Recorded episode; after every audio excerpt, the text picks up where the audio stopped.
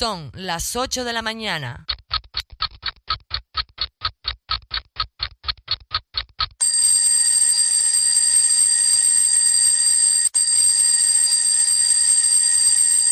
Lunes, día 29 de marzo, a punto ya de terminar este mes y a puntito también de comenzar la Semana Santa. Una Semana Santa coronavírica en situación de pandemia, sin procesiones, sin celebraciones multitudinarias, pero al fin y al cabo es una Semana Santa.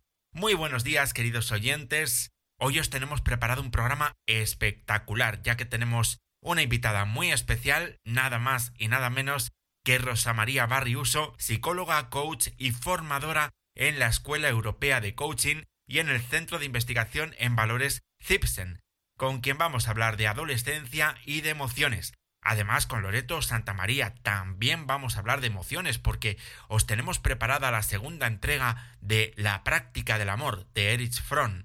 Además, por supuesto, te vamos a contar las noticias más positivas de la semana y vamos a conocer uno de los lugares más bonitos de la provincia de Castellón. Nos referimos a la ciudad de Morella. Así que quédate ahí porque ya mismo comienza siete días por delante. Aquí comienza Siete Días por Delante, el despertador de los lunes, con Nacho Herranz y todo su equipo.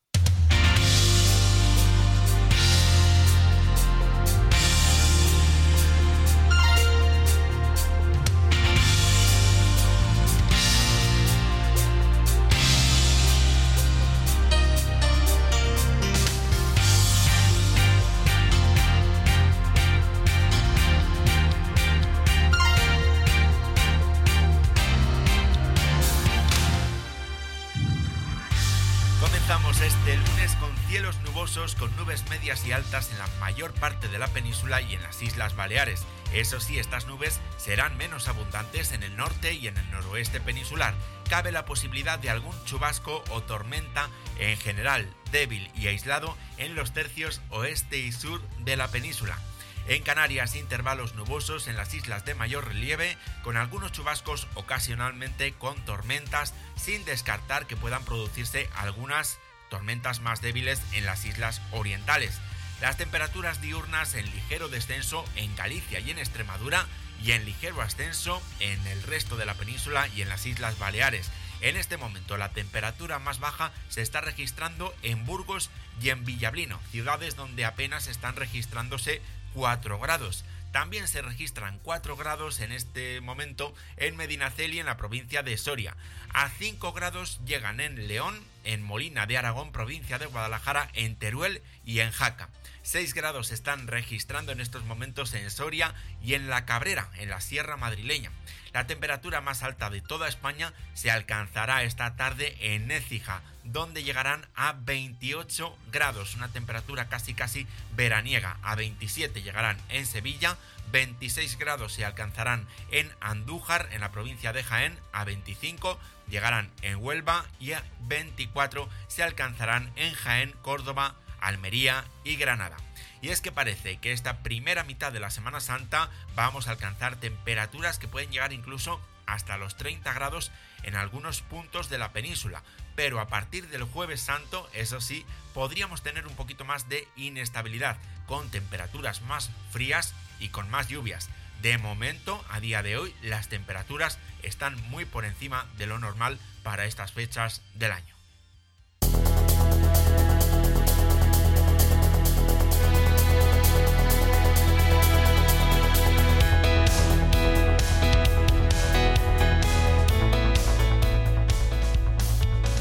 Vamos ya con la información de empleo y servicio público. Poco a poco el Servicio Público de Empleo Estatal está recuperando la normalidad en sus servicios y las prestaciones ya se están reconociendo. Al parecer, el ciberataque que sufrió el SEPE no va a afectar a las prestaciones que estuvieran reconocidas antes del día 9 de marzo y todas las personas que ya tuvieran reconocida una prestación antes de esa fecha continuarán cobrando en el mes de abril sin problema. Donde sí que ha tenido incidencia el ciberataque es en el reconocimiento de las prestaciones que todavía se están tramitando. Ahora mismo el objetivo del SEPE es poder solucionar y gestionar el máximo número de solicitudes posibles antes del inmediato cierre de nóminas. Repasamos eh, ya algunas ofertas de empleo que podréis encontrar en la página web portalparados.com.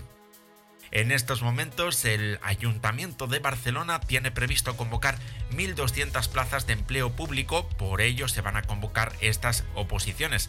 Se necesitan 259 personas eh, de personal para la Guardia Urbana. También se necesita mucho personal para servicios sociales. En la página web www.barcelona.cap podemos encontrar todas las condiciones para poderse presentar a estas oposiciones. Si buscas empleo en Madrid, hay una oferta para trabajar de auxiliar administrativo en el Teatro Español y en las naves de Matadero. La retribución será de 26.347 euros brutos al año y hay que inscribirse.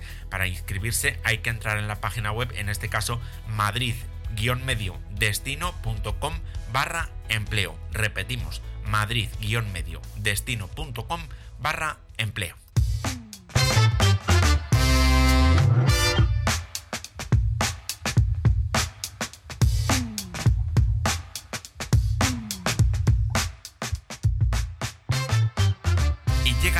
El momento más importante, el momento en el que te recordamos que estamos buscando patrocinadores y mecenas. Y es que si quieres ser nuestro mecenas, lo puedes hacer por muy poquito dinero, ya que te puedes suscribir por tan solo 2 euros mensuales y sin periodo de permanencia. Lo puedes hacer en nuestra página web www.7diaspordelante.es con el 7 en número y con el por con la X. Simplemente pinchas en el botón de suscribirse y el sistema te llevará a una página web segura de PayPal para que introduzcas los datos de tu tarjeta de crédito.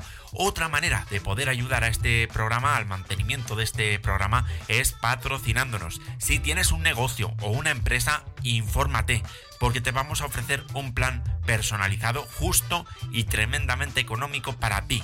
Y para informarte lo puedes hacer escribiéndonos un correo electrónico a publicidad arroba 7 días por delante es. Te lo repito, publicidad arroba 7 días por delante es. Y te repito, es que vas a llegar a mucha gente, porque en ebooks tenemos una media de 1500 escuchas a la semana. Y te estamos hablando de estadísticas que son rigurosas y demostrables, ya que siguen las recomendaciones de la IAB, la Oficina de Publicidad Interactiva de los Estados Unidos. Por eso, en este momento, si quieres promocionar tu negocio, esta es una gran oportunidad para tu empresa, porque te va a permitir llegar a mucha gente y hacerlo pagando muy poco dinero. Te recuerdo el correo electrónico es publicidad arroba 7 días por delante con el 7 número y con el por con la X, anúnciate en la radio, anúnciate en el podcast, paga muy poco y comienza a ganar clientes para tu negocio.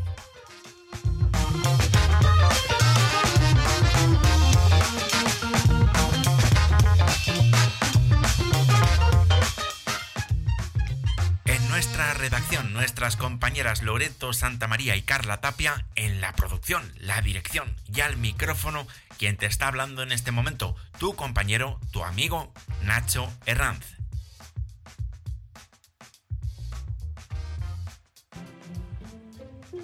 Noticias en positivo.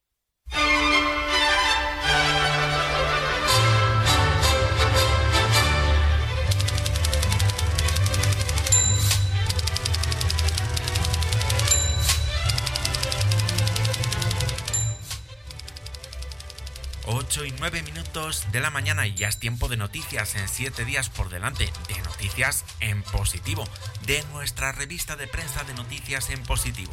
Y para la realización de esta sección siempre contamos con la inestimable colaboración de nuestra compañera Carla Tapia. El próximo viernes día 31 de marzo se cumplirá el segundo aniversario de la revuelta de la España vaciada. Para conmemorarlo se ha convocado un toque de campanas en localidades de todo el país con el fin de hacer visible el problema de la despoblación rural. Un toque de campanas que tendrá lugar, eh, tendrá lugar a las 12 del mediodía y tendrá una duración de 15 minutos. Media hora antes está prevista la lectura de un manifiesto en favor de la España rural frente al Congreso de los Diputados y mañana martes está previsto también que se presente en el Senado una petición para solicitar que el 31 de marzo sea el Día Europeo de la Despoblación. Además, en estos momentos, movimientos de Soria, Jaén o Guadalajara están evaluando el éxito de la plataforma Teruel Existe y están considerando presentar una candidatura conjunta a las elecciones generales del 2023. Lo que está claro es que en España hay comarcas que tienen más de 80 localidades, más de 80 pueblos y sumando la población de todos ellos no llegan a 8.000 habitantes. Aún así, está claro también que el pesimismo y el victimismo no ayudan a resolver este problema. Nuestra compañera Carla Tapia nos informa sobre un foro que ha tenido lugar en Calamocha, en Teruel, y en el que precisamente se ha tratado este tema. Muy buenos días, Carla. Buenos días Nacho, buenos días a todos los oyentes. Así es, el vicepresidente de la Diputación Provincial de Teruel, Alberto Izquierdo, ha dicho este viernes en Calamocha que con el victimismo no se va a ningún sitio y que el pesimismo es el mayor enemigo del medio rural. Alberto Izquierdo se ha expresado así en el segundo foro de las voces de la España vaciada, organizado por la cadena SER en el Museo del Jamón de Calamocha. El vicepresidente de la Diputación Provincial de Teruel ha participado en la mesa redonda titulada Cooperación y Alianzas para Emprender, junto a Eva Febrero, responsable del área de auditoría Caja Rural de Teruel, Antonio Santa Isabel, presidente de la Cámara de Comercio e Industria de Teruel, Verónica Valenzuela, copropietaria Quesos Ojos Negros, y Lucía Sevilla, gerente de Adri Giloca Gallo Canta. Según ha dicho, el problema de la despoblación no tiene su origen en la falta de trabajo en el medio rural, donde ha asegurado siempre ha habido empleo. Es un problema cultural, dice. Hace 10 años, marcharse de un pueblo era un éxito y hoy vivir en la ciudad es un problema.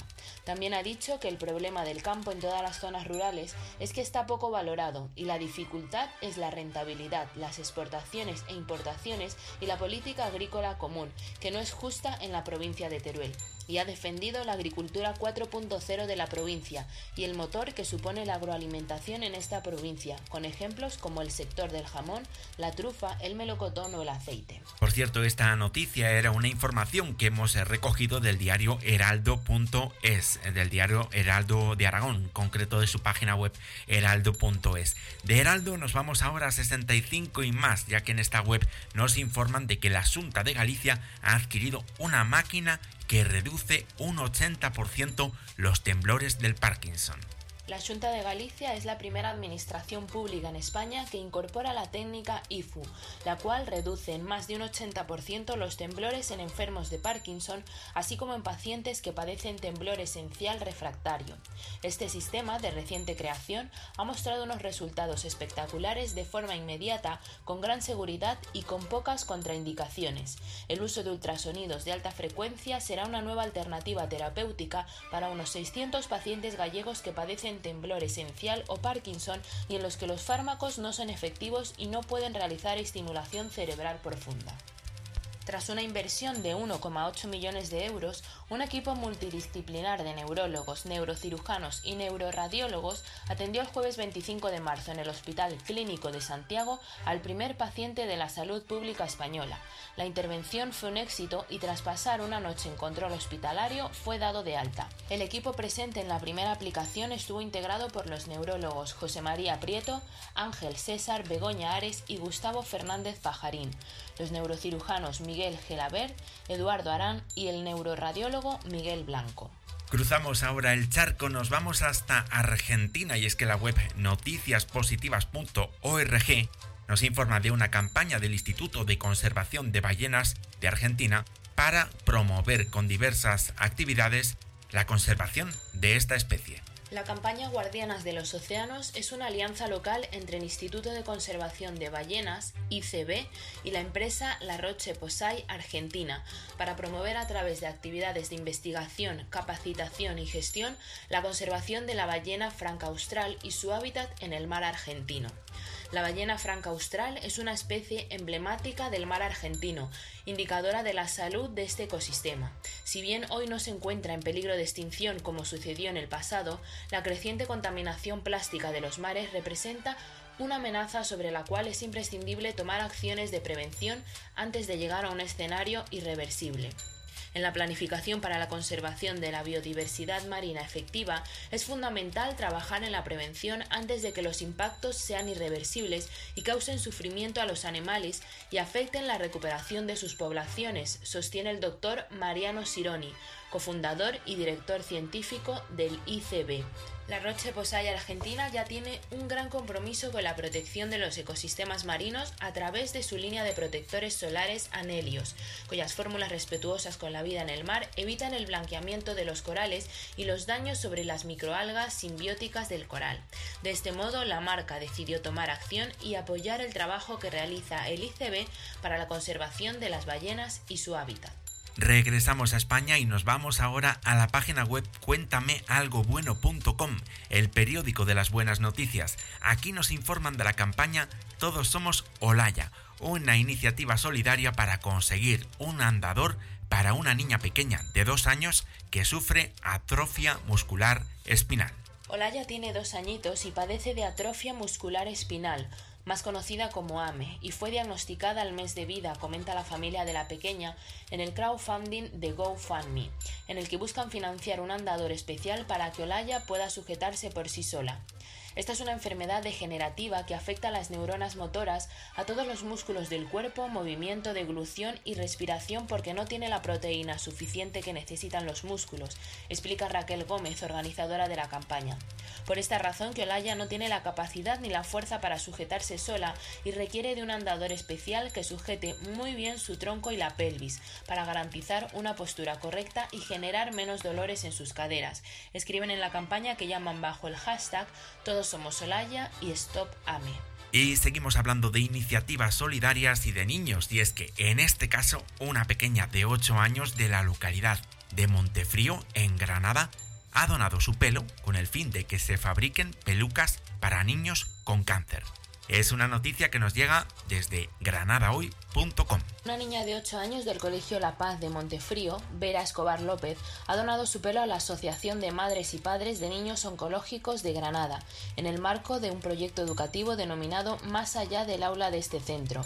El cabello de la pequeña montefrieña servirá así para fabricar pelucas para otros niños con cáncer a través de la iniciativa Mechones Solidarios, una decisión que, como explica su profesor e impulsor del proyecto educativo, José González de Molina Jiménez, partió de la propia Que tras conocer la labor que hacen en el colegio, trasladó a sus padres su deseo de colaborar y ayudar a estos niños cortando su largo pelo y donándolo a esta asociación.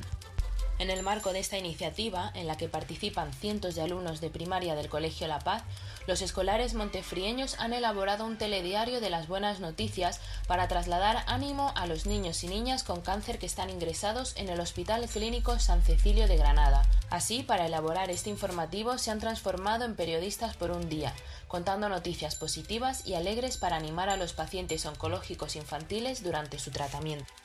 Y volvemos al periódico de las buenas noticias cuéntamealgobueno.com porque la organización no gubernamental WWF ADENA ha lanzado una iniciativa para inundar Internet de abrazos de animales con el fin de combatir la distancia social.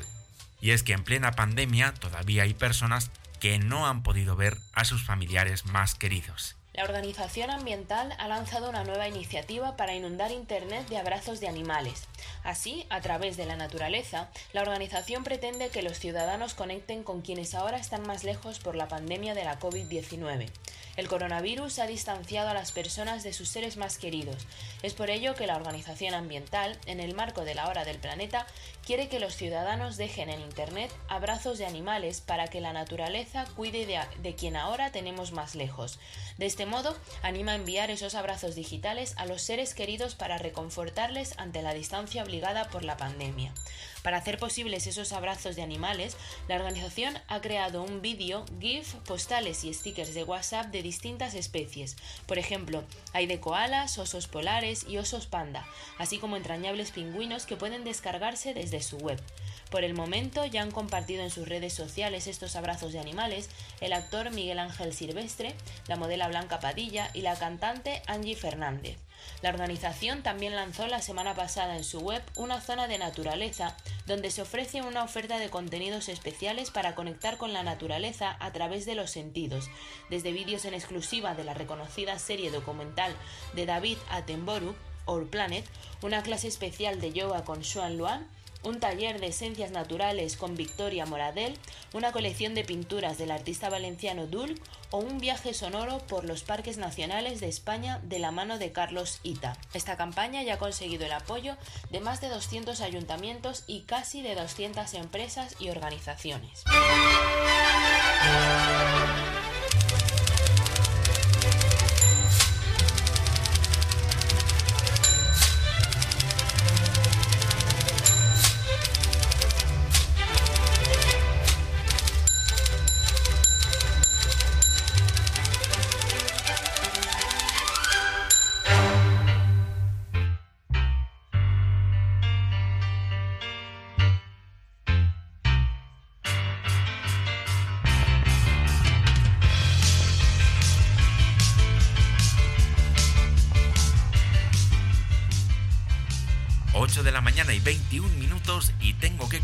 Que todavía te queda casi un día entero por delante y todo un programa por delante también, porque en unos minutos va a estar con nosotros de nuevo nuestra entrañable compañera Loreto Santamaría, que hoy nos va a traer la segunda parte del relato sobre la práctica del amor.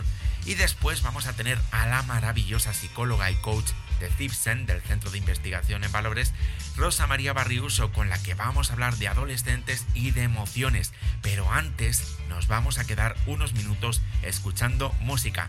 Don't Stop Me Now. No me detengas ahora, según el neurocientífico cognitivo Jacob Jolich, la canción más positiva de la historia, la que causa más felicidad. Un tema del año 79 lanzado por el grupo Queen.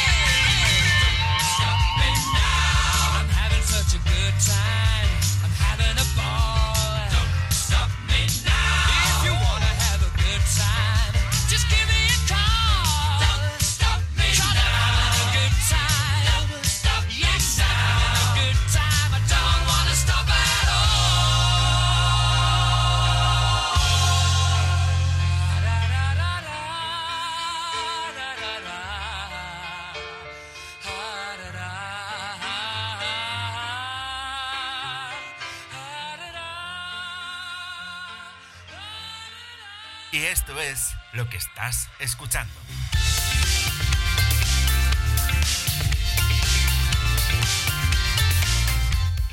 Siete días por delante. El despertador de los lunes.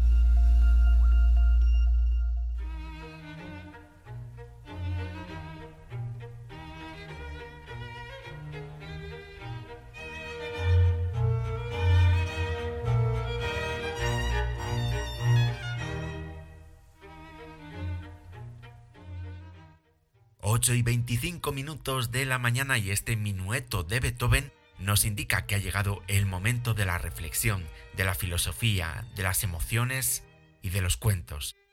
Ha llegado el momento de los cuentos con Loreto Santa María. Hoy os presentamos la segunda parte de un relato incluido en la obra El arte de amar de Erich Fromm.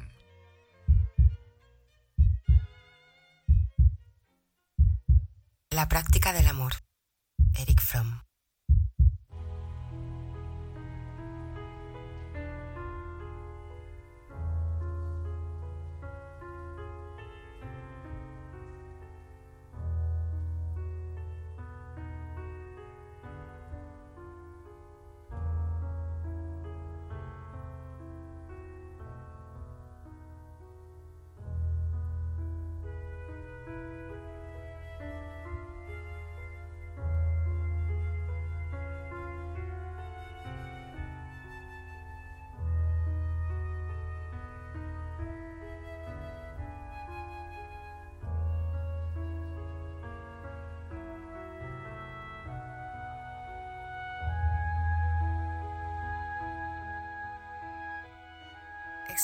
Ahora las cualidades de particular importancia para la capacidad de amar. La condición fundamental para el logro del amor es la superación del propio narcisismo. El polo opuesto del narcisismo es la objetividad, es la capacidad de ver a la gente y las cosas tal como son, y poder separar esa imagen objetiva de la imagen formada por los propios deseos y temores. Todos nosotros tenemos una visión no objetiva del mundo, que está deformada por nuestra orientación narcisista. Varían únicamente en el grado de deformación narcisista de la realidad.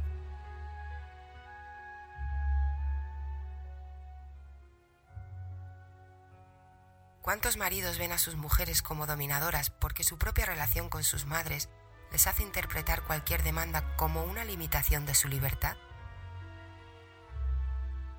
¿Cuántas mujeres piensan que sus maridos son ineficaces o estúpidos porque no responden a la fantasía del espléndido caballero que construyeron en su infancia?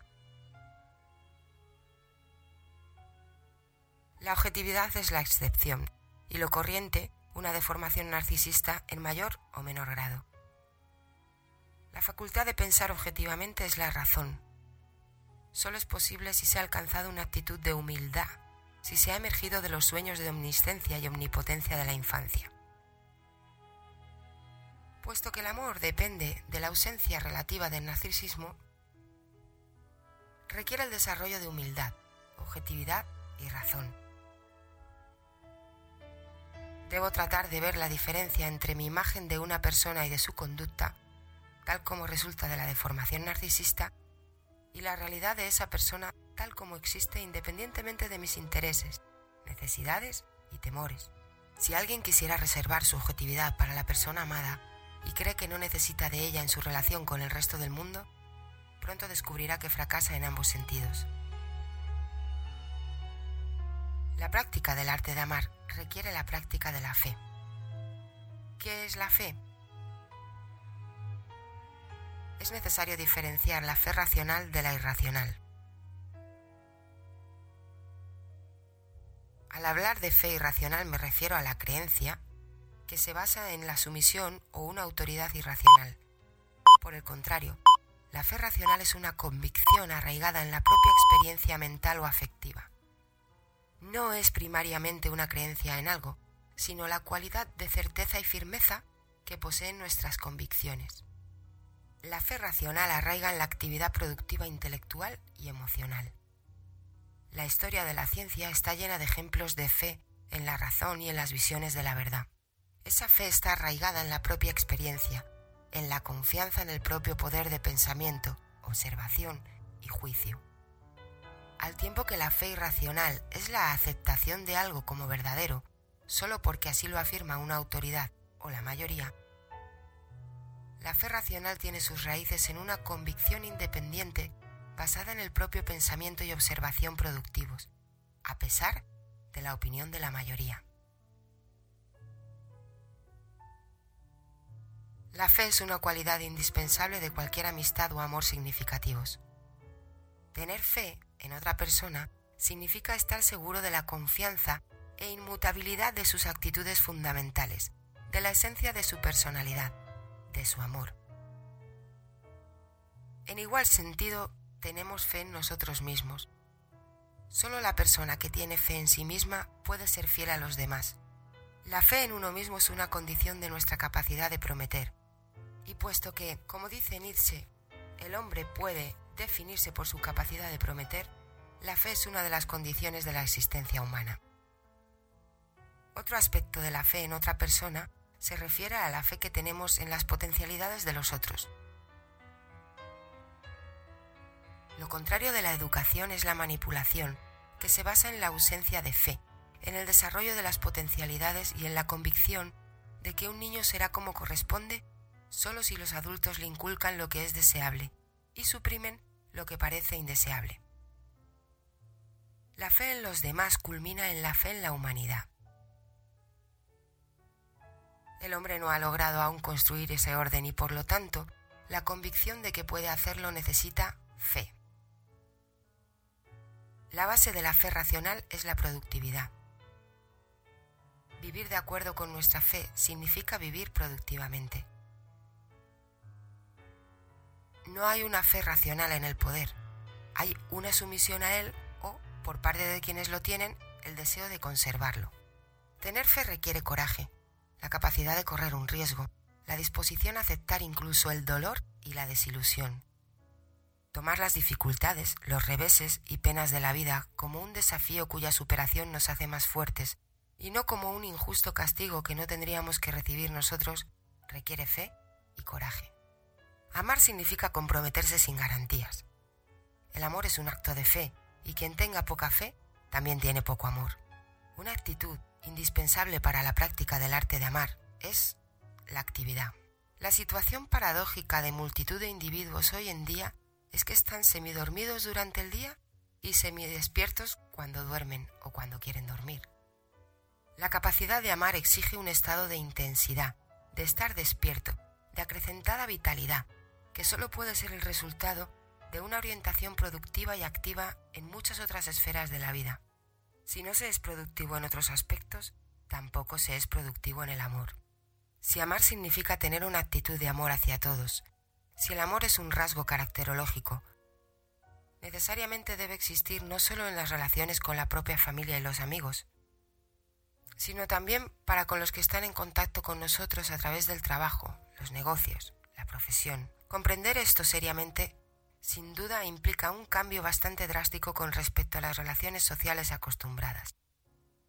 Nuestras relaciones están de hecho determinadas, en el mejor de los casos, por el principio de equidad. Equidad significa no engañar ni hacer trampas en el intercambio de artículos y servicios, o en el intercambio de sentimientos. Te doy tanto como tú me das. Pero la práctica del amor debe comenzar por reconocer la diferencia entre equidad y amor. ¿Cómo es posible hacer negocios, actuar dentro de la estructura de la sociedad existente y al mismo tiempo practicar el amor? El amor es inevitablemente un fenómeno marginal en la sociedad occidental contemporánea. Porque el espíritu de una sociedad dedicada a la producción y ávida de artículos es tal que sólo el no conformista puede defenderse de ella con éxito. Para que el amor se convierta en un fenómeno social y no en una excepción individualista y marginal, nuestra estructura social necesita cambios importantes y radicales. El hombre es un autómata, bien alimentado, bien vestido, pero sin interés fundamental alguno en lo que constituye su cualidad y función peculiarmente humana. Si el hombre quiere ser capaz de amar, debe colocarse en su lugar supremo. La máquina económica debe servirlo en lugar de ser él quien esté a su servicio. debe capacitarse para compartir la experiencia, el trabajo, en vez de compartir, en el mejor de los casos, sus beneficios. La sociedad debe organizarse en tal forma que la naturaleza social y amorosa del hombre no esté separada de su existencia social, sino que se una a ella. Hablar del amor no es predicar, por la sencilla razón de que significa hablar de la necesidad fundamental y real de todo ser humano. Que esa necesidad haya sido oscurecida no significa que no exista.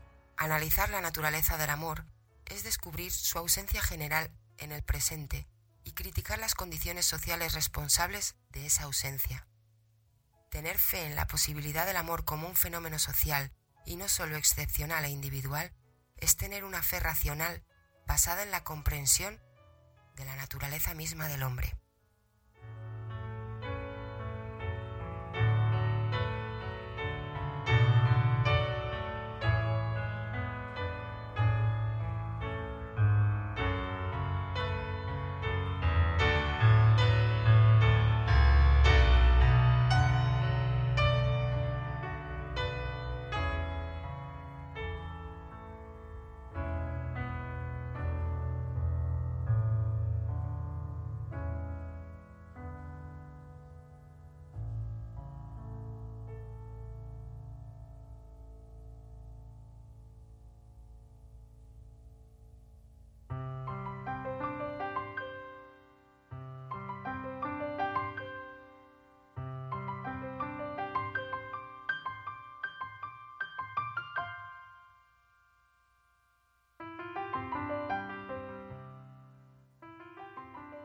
Semana pasada viajamos de la rabia al amor con Belén Marquina, con Loreto y contigo si nos escuchaste. Hoy seguimos estudiando la práctica del amor y antes que nada tengo que decirte, querido oyente, que para mí es un regalo hacerte este programa de podcast, de radio o como se llame esto. Es un regalo para ti, porque yo quiero entregarte este regalo y también es un regalo para mí, porque me he impuesto esta disciplina de hacer un programa todas las semanas y mientras lo estoy haciendo, lo estoy disfrutando. También es un regalo tener en este equipo a Carla, a Loreto, a los dos ángeles, a todos los que han pasado y van a pasar por estos micrófonos como entrevistados.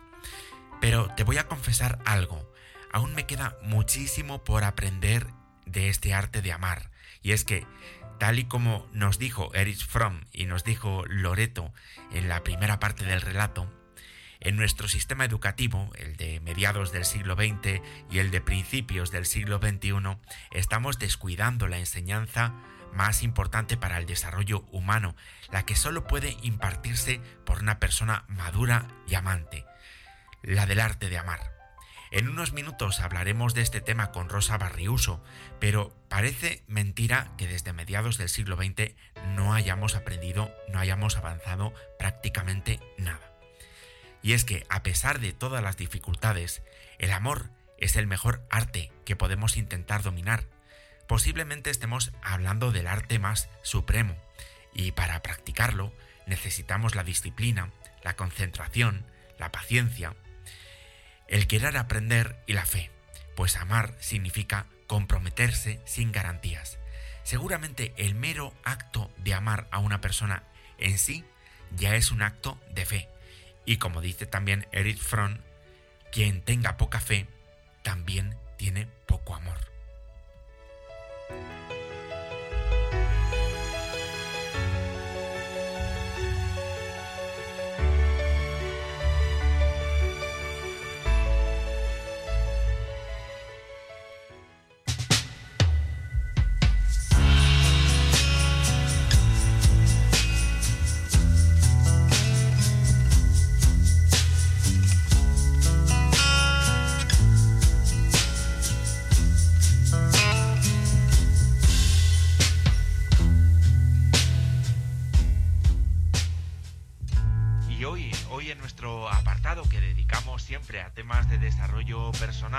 Vamos a hablar vamos a hablar de la adolescencia y de cómo podemos ayudar a manejar las emociones a, nuestro hijo adolescente.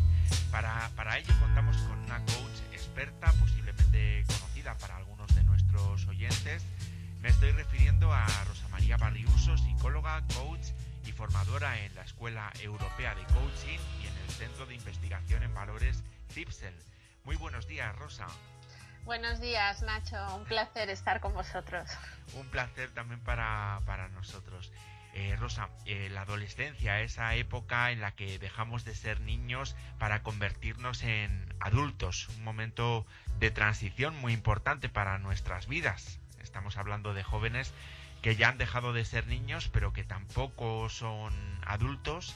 Sí. Una época en la que puede ser eh, llegar a ser muy difícil, a veces conflictiva, porque vamos descubriendo un poco pues nuestra identidad psicológica, nuestra identidad sexual. Exacto, exacto, Nacho. Me hace gracia porque te escucho hablar como si tú fueras un adolescente. ¿Te has dado cuenta? Esa Ah. época en la que nos vemos, ¿no? Qué interesante. Bueno, esto es bonito, ¿eh? Porque hay cosas así como complejas, difíciles en la adolescencia, pero también es una etapa muy vital, con mucha energía, con mucha creatividad, ¿no? Bueno, yo creo que puede ser interesante si hay algún adulto por aquí que está eh, viviendo en casa con algún adolescente, pero también lo podamos ver desde esa mirada más positiva, ¿no? De, de esa etapa de descubrimiento, de renacimiento, ¿no? Bueno, además es que la semana pasada hablamos de, de la ira y de la furia y yo creo que estas, estas emociones también tienen bastante que ver con la, con la adolescencia. ¿eh? Sí, sí. Bueno, la rabia es una emoción bastante característica y sobre todo se suele eh, manifestar más eh, en, en aquellos modelos eh, parentales donde hay mucho control. Cuanta más sobreprotección, cuanto más control por parte de los padres. Pues también se terminan provocando más espacios de más reacciones de rabia. Y claro, ahí es donde está la delgada línea, porque los adultos, los padres que estamos educando a estos hijos, ¿no?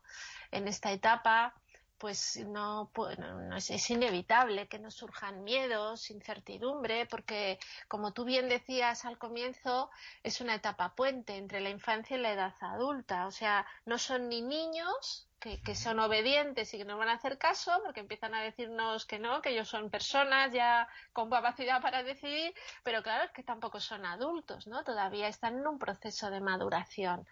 Entonces, es muy fácil que el adulto que educa a estos chicos, pues ante esa incertidumbre, a ese temor a poder hacerlo bien, recurramos a veces a modelos de sobreprotección o de exceso de control, ¿no?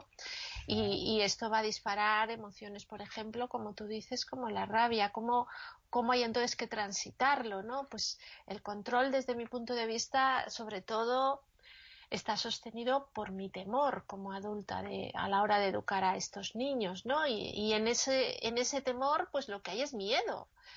Y sinceramente creo que, hombre, no se trata de descartar el miedo, porque el miedo puede ser un buen aliado para cuidarme y para cuidar, pero que no se convierta in- en algo intenso.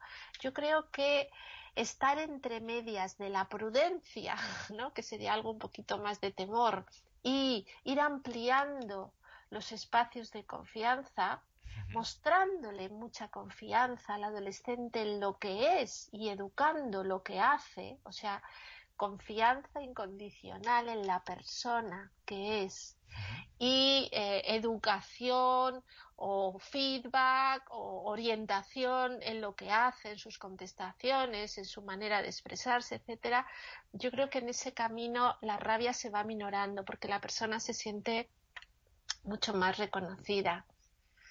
Eh, quería también comentarte, venga, esta es una emoción Sí. que si ya la habéis estado viendo, pues posiblemente eh, pues ya habréis reflexionado sobre ella, pero eh, en la adolescencia también hay una emoción que es la tristeza, ¿no, Nacho? ¿No, no te parece? Es como esa especie de nostalgia, ¿no? Que, que surge, cuidado, que surge en los padres también, ¿no? Hay ese niño que vuelva a ser mi niño, porque se ha ido mi niño, ¿no te parece? Sí, sí, sí, claro, está, está claro. Eh, Ahora mismo, pues eh, eh, vemos que nuestro hijo, pues ya no es el mismo niño de que cuando tenía ocho, ocho años Eso y es. claro, pues, pues es, nos parece extraño, ¿no? Claro, y el propio adolescente también, no te creas que a veces se hacen un poco los chulitos, ¿no? Como que van sobrados, pero en realidad ellos también están, eh, tienen, tienen esos temores de entonces quién soy yo. Y también les pasa muchas veces que Mira, eh, la adolescencia además coincide, aquellos que estudien, con una etapa puf, de muchas presiones, porque piensa que tienen que empezar a pensar y qué voy a estudiar, si en caso de que quieran estudiar, o qué voy a hacer de mi vida, entonces me voy a convertir en un adulto y quién voy a ser yo, ¿sabes lo que te digo, no? Sí, sí, sí. Y a veces esa nostalgia surge porque fueron niños y a veces tienen esa nostalgia del niño que fueron. Y, por ejemplo, yo, mis tres hijos, pues a veces les he visto así en eh, quiero salir hasta las mil y a los dos minutos acurrucarse y oye, que dame un poco de mimito, ¿sabes lo que te digo? Entonces, eh, yo creo que la tristeza también es, es, una emoción muy presente en los adolescentes, porque se están, bueno, la, tristeza surge ante la pérdida, ¿no? Y, y tienen la sensación de esa pérdida de, de su infancia, de esa etapa, etapa de poca responsabilidad, de, de, de, alta protección por parte de otros, ¿no? Y, y, se enfrentan a un momento en el cual ellos pues eh, socialmente o, incluso porque se van a hacer adultos, pues ya empiezan a sentirse en la necesidad de asumir responsabilidades y esto les entristece y les asusta, ¿eh? esa tristeza también les puede provocar quizás eh, desmotivación a los, a los chicos.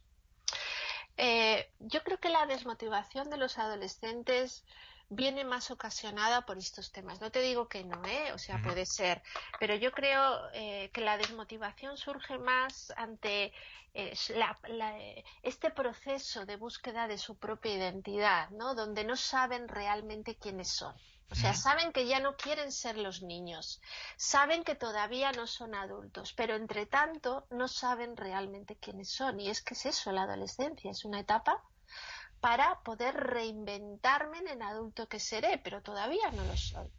¿Sabes? Y entonces, eh, cuando yo no sé quién soy, ¿cómo voy a estar motivado frente a lo que hago? Yo creo que la motivación surge muy, fundamentalmente cuando lo que hago o lo que quiero hacer tiene un sentido. Y yo no sé si en la adolescencia justo es una etapa de búsqueda de sentido, ¿no? Esto además se ve motivado por los propios procesos de cambio que está que, que, experimenta su cerebro. O sea el cerebro adolescente cada vez hay más investigaciones que nos ayudan a entenderlo. Es un proceso que está en plena tormenta cerebral. Es un es, es un cerebro que está eh, eh, pues no sé, evolucionando. O sea, en la adolescencia lo que se produce es una poda neuronal, porque el niño tiene muchas neuronas que en la adolescencia, como si dijéramos, empieza a hacer esa, esa poda o esa criba, porque toda esa proliferación neuronal no tiene sentido. El niño tiene que estar preparado para aprender de todo. Pero cuando llega la adolescencia ya no necesita saber de todo, sino que necesita especializarse en aquellos procesos que son los necesarios para el mundo, el entorno eh, o, las situaciones de las cuales se, se, presenta. Imagínate, un niño nace y tiene que aprender, si nace en la selva, a subirse a los árboles. Y si nace en Madrid, a cruzar los semáforos. Pero si llega a la adolescencia y estoy en Madrid, ¿para qué narices tengo que tener tantas neuronas para saber cómo subirme a los árboles? ¿Entiendes, Nacho? Sí, sí, sí. Entonces empieza a producir toda esa poda neuronal. Y, y ese proceso de maduración va de la parte de la nuca, de la parte occipital, hasta la parte prefrontal. ¿Qué hay en la parte prefrontal? Pues todo, toda la parte de nuestro cerebro que nos invita a entender el alcance de nuestras acciones, a sopesar pros y contras antes de tomar una decisión. En cierta medida es lo que nos, nos ayuda a ver el largo plazo. Y esta es la última parte que madura en un adolescente, es decir, esto empieza, termina de madurar sobre los veintitantos, o sea, imagínate. Entonces, claro, ¿qué pasa mientras tanto? Que un adolescente, su cerebro le invita al corto plazo, le invita a la inmediatez, le, invita a buscar emociones intensas, porque eso es lo que necesita este cerebro adolescente, y además prontito, ¿no? Entonces, claro, cuando están delante de un libro, imagínate, y no todavía ven mucho sentido a ese libro y alguien les invita por el ordenador, conéctate conmigo a tener una partidita de yo que sé qué juego, Sí. pues lo del juego es inmediato y el estudio es a largo plazo, ¿sabes? Ya, sí, sí. Les acusamos de, de no estar motivados, pero realmente lo que están es aprendiendo a encontrar el sentido de su esfuerzo, el sentido de lo que hacen. Sí, bueno, yo creo que eso también tiene, tiene alguna relación con, con algo que, que comentas en algún vídeo que he visto yo, eh, que Sí. eh, en esta época de, de la adolescencia, pues no solamente se produce ese desarrollo hormonal que siempre hemos pensado que era muy típico de la, de la época de la adolescencia, sino que también hay un desarrollo, mm, un- unos cambios en el, en el cerebro. Claro, claro, claro, esto es lo que te estoy comentando, ¿no? Sí, sí, sí, Y, todos estos cambios, todo este proceso, lo, lo que lleva al adolescente es a sentirse muy inseguro, ¿no? Es, eh, y, y esos procesos cerebrales también son procesos físicos, ¿no? O sea, el- los adolescentes eh, crecen tan deprisa y en tan poco tiempo que no tienen una propiocepción de su propio tamaño, ¿no? Entonces, a veces les acusamos de que son torpes porque van a echar agua, en- estamos comiendo Sí. Van a echar agua con la jarra y de repente la tiran, pero es porque realmente a lo mejor su mano mide dos milímetros más de lo que medía hace 15 días Sí, sí.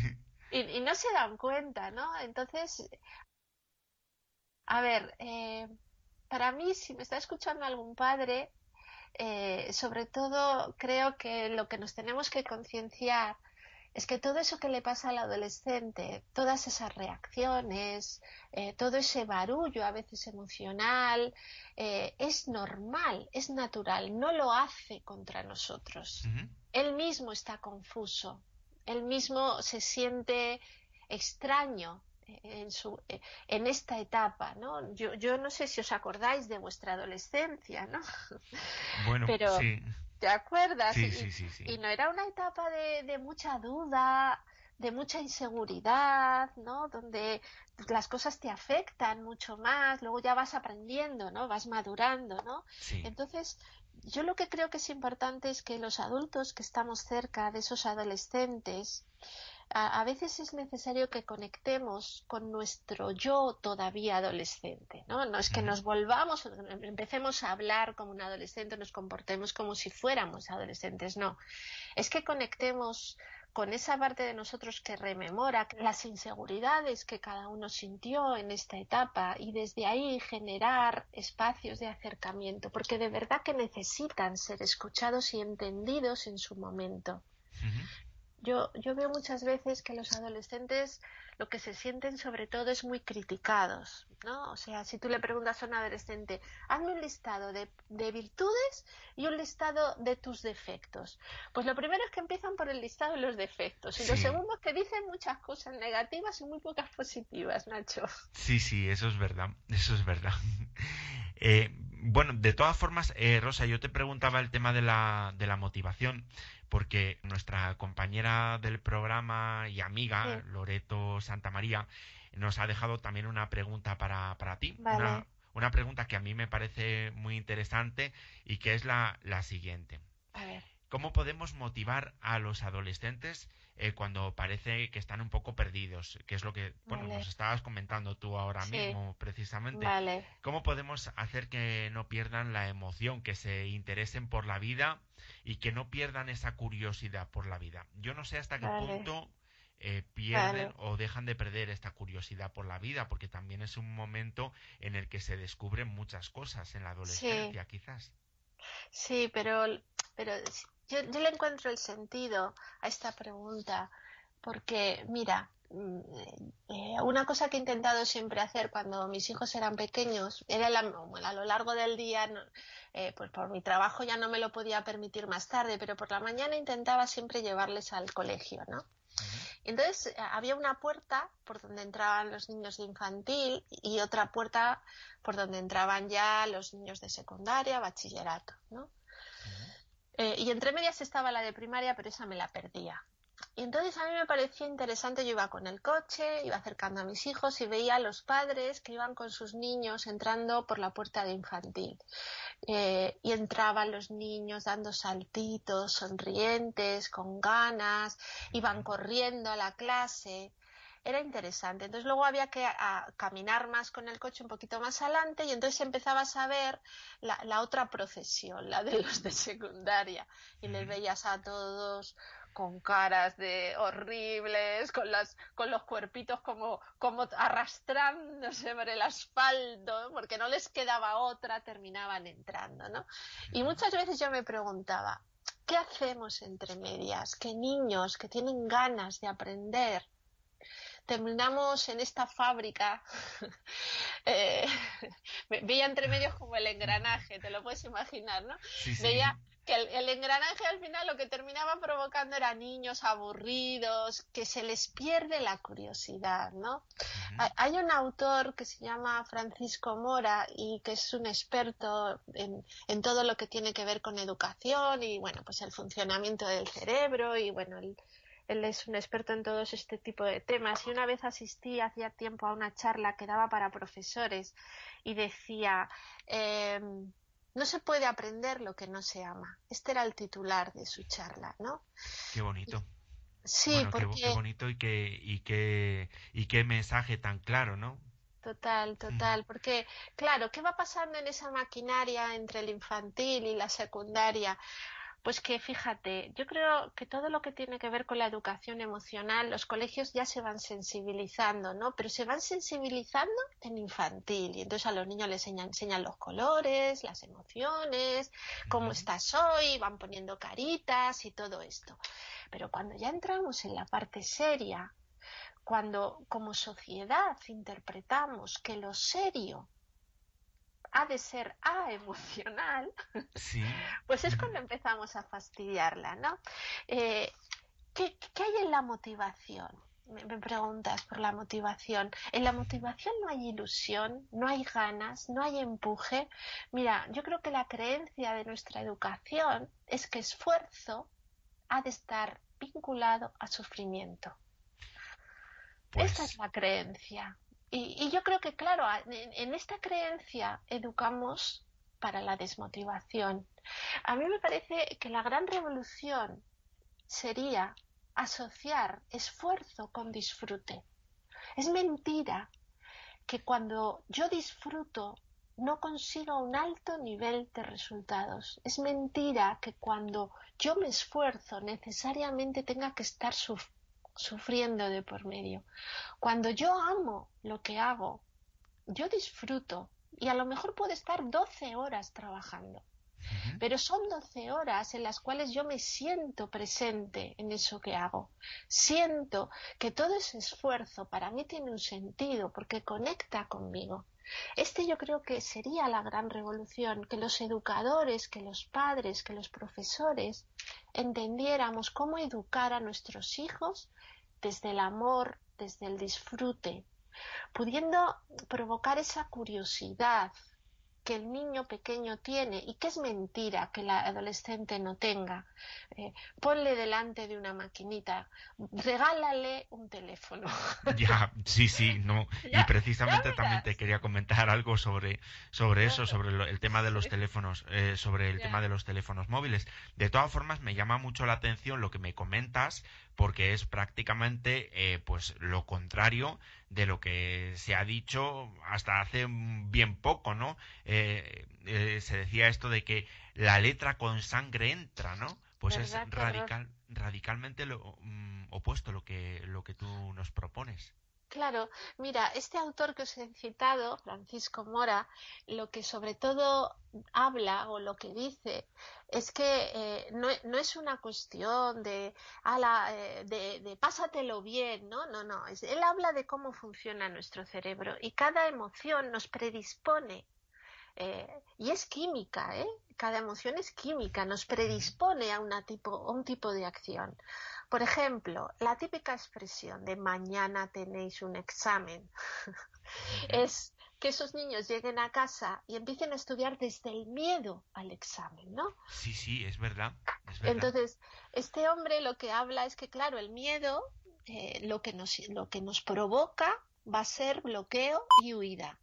Sí. Entonces, cuando tú estás dentro de- delante de un libro y estás intentando aprender desde la amenaza del examen, se produce una especie de fricción interna, que es, por un lado, huye o bloqueate, y por otro lado, si la persona es responsable, es muestra tensión en seguir aprendiendo a pesar de que tu cerebro está bloqueado para aprender, ¿entiendes? Esto es un desgaste, es una pérdida de energía impresionante, es agotador, que, que internamente haya dos fuerzas que tiran cada una en un sentido.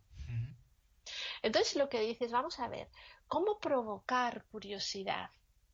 ¿Cómo provocar un sentido real a eso que estás haciendo? Yo creo que cualquiera de nosotros cuando piensa en su infancia o en su educación durante la infancia, tú ya no te acuerdas prácticamente de ningún contenido. ¿Por qué? Porque sobre todo el neocortes lo que almacena es información a corto medio plazo, no a largo plazo. Lo que realmente almacena en la memoria a largo plazo son las emociones. Y os pongo el ejemplo. No te acuerdas de muchos de los contenidos si no los has vuelto a usar. Si los has- bueno, la tabla de multiplicar te sigues acordando porque en cierta medida sigues usándola, ¿no? Sí, sí, sí. Pero bueno, eh, Pero la de tabla de, de multiplicar sí, pero, Pero las raíces cuadradas, por, Por, ejemplo. ejemplo, se, te, se te van olvidando, eso Sí, es. sí. Pero a que sí te acuerdas de aquel profesor especial, Sí, a que Sí, sí te acuerdas de cosas que te decía ese profesor especial. Cuidado, que puede ser especial tanto positivo como negativo. ¿Te acuerdas de aquel que te lo hacía pasar peor? sí, sí, sí, sí. Y te acuerdas de, aquel que, que, que transmitía, que compartía sus conocimientos de una manera, eh, no sé, pues eso, desde la emoción, desde la pasión que sentía por su materia, que tú a veces incluso recuerdas las frases que decía. Fijaros, cuando, si esto se tuviera más en cuenta en la educación, yo creo que solamente debería haber, profes- deberían dar clase profesores enamorados de su materia. Pues yo creo que, que- ¿Qué te parece? Pues yo creo que tienes toda la razón, toda la razón, porque al fin y al cabo esos profesores son los que finalmente transmiten, transmiten el, Claro. el amor por esa, por esa Calan. materia. Son los que calan, efectivamente. Eso sí, es, sí, eso sí, es. Así que la motivación, yo creo que va por ahí. Cuidado, no nos quedemos en el, en la crítica, en la queja. Ah, es que los profesores, ay, es que lo, porque escuchas a los profesores y es que los padres no acompañan, escuchas a los padres, es que los profesores no lo hacen. Venga, vamos a dejar de echar culpas para afuera. Y si sois profesores, pensad qué sí puedo hacer yo. Y si sois padres, pensad qué sí puedo hacer yo. Cómo provocar que mi hijo, que a lo mejor no está viendo el sentido, la necesidad de eso que está haciendo ahora, de alguna manera desde compartir mi vida, mi experiencia, eh, mis aprendizajes, eh, compartirle de- desde dónde, no sé, puedo, no sé, a lo mejor mostrarle un camino o ayudarle a descubrir el suyo. Cuidado con ponernos solo nosotros como modelos, ¿no? De qué manera volver a provocar, pues, esa especie de, de, de afecto, ¿no? Amor a lo mejor sería demasiado afecto por esas asignaturas que a lo mejor se les están quedando, ¿no? Siempre, siempre hay algo a lo que poder agarrarse, a lo mejor es por mi propio pundonor, ¿no? Y, y entonces es, es por mí que me, que me conecto con el sentido de la, de la asignatura, ¿no? Es un reto, tienes razón, Nacho. De todas formas, es que eh, es verdad lo que comentabas, que bueno, cuando teníamos al día siguiente un, un examen, eh, que yo lo re- recuerdo perfectamente la, la sensación, ¿no? Pues ese, ese temor a lo que ocurriese en ese examen que, que a veces nos podía llegar a, a, a bloquear e incluso pues podía mm, llevarnos al, al abandono, al decir, mira, mm, Claro, paso me voy a hacer otra cosa porque esto eh, creo que no lo voy a que no lo voy a sacar. Eh, claro. Y, Es- y a veces ahí yo me encuentro con adolescentes inteligentes. ¿A qué me refiero? A que abandonan. Eso, qui- eso quiere decir que yo no era tan inteligente, pero bueno, dime, dime. No, no, a ver, yo tampoco abandonaba, pero yo veo algunos que terminan abandonando por, por propio cuidado de su autoestima. O sea, se sienten tan machacados, sienten, se sienten tan impotentes que a veces dicen, mira, casi mejor es no estudiar, porque si estudio y, y, y termino demostrándome que, que, no, que no valgo, pues esto es peor que no estudiar, ¿entiendes, Nacho? O sea, a veces hay ahí como una especie de huida que muchas veces lo que representa es una necesidad de autoprotección, de, de no exponerme a una situación donde me siento tan indefenso y, y que agrede a veces mi propio mi propio mi propia valoración sobre mí mismo, ¿no? Yo, yo creo que el los adultos deberíamos, no sé, cuidar más eh, la autoestima en la etapa de la adolescencia. Hay que dar más mensajes positivos, más mensajes de lo que sí hacen bien, ¿no? A veces hay como mucha crítica. Es que date cuenta, es una etapa donde, donde ellos mismos están confusos, su cerebro está revolucionado, pues, pues toda su vida está, está como de- desencajada, ¿no? Y entonces a veces su, su, su habitación es una, una, una clara eh, imagen de ello y están habitaciones desordenadas, caóticas. Sí. Claro, pero es porque su propio interior está así. Y a veces le ponemos tanto empeño en, eh, en las cosas que no hacen bien, que cuando se van a la cama no han recibido a lo mejor de ningún contexto, ningún mensaje de algo que sí hacen bien. Yo siempre les propongo a los padres, equilibra. O sea, que, que cuando tú te vayas a la cama, tu padre, padre o madre, eh, pienses, a ver, ¿cuántos mensajes positivos le he dado hoy a mi hijo? Versus cuántos mensajes negativos le he dado.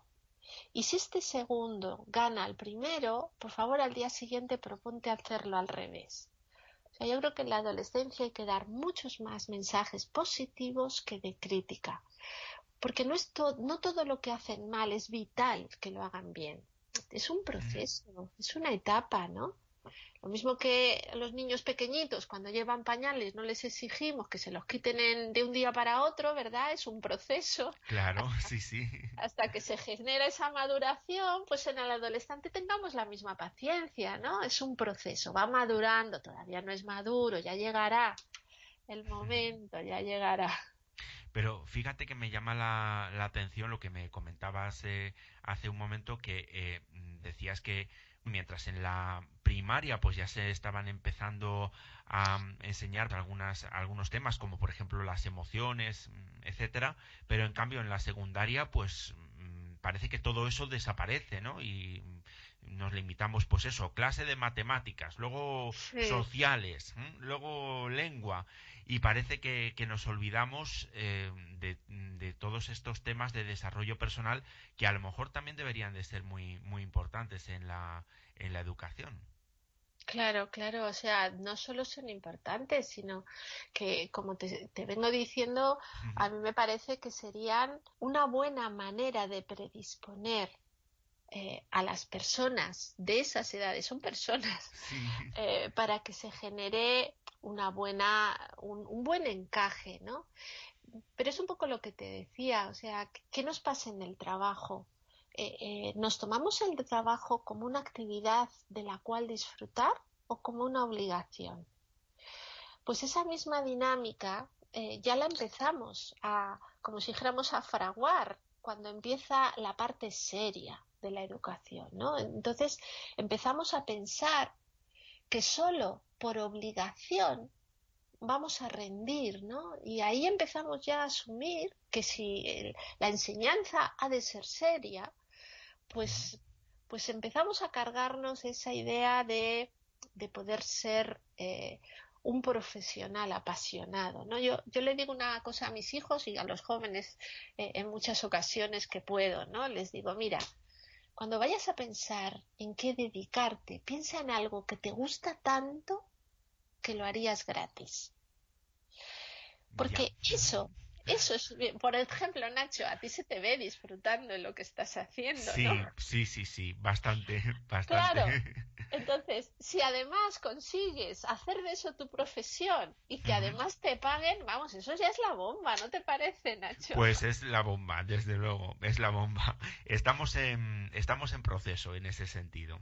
claro, Estamos en proceso, lo estamos, lo estamos intentando Y ahora mismo. y cualquier actividad, yo creo, cualquier actividad es una actividad eh, legítima para el disfrute. No sé, yo no creo que porque tengas más estudios vas a disfrutar más que si tienes menos estudios. Yo creo que lo importante es estar bien preparado. Yo creo que un profesional de la carpintería puede ser un apasionado.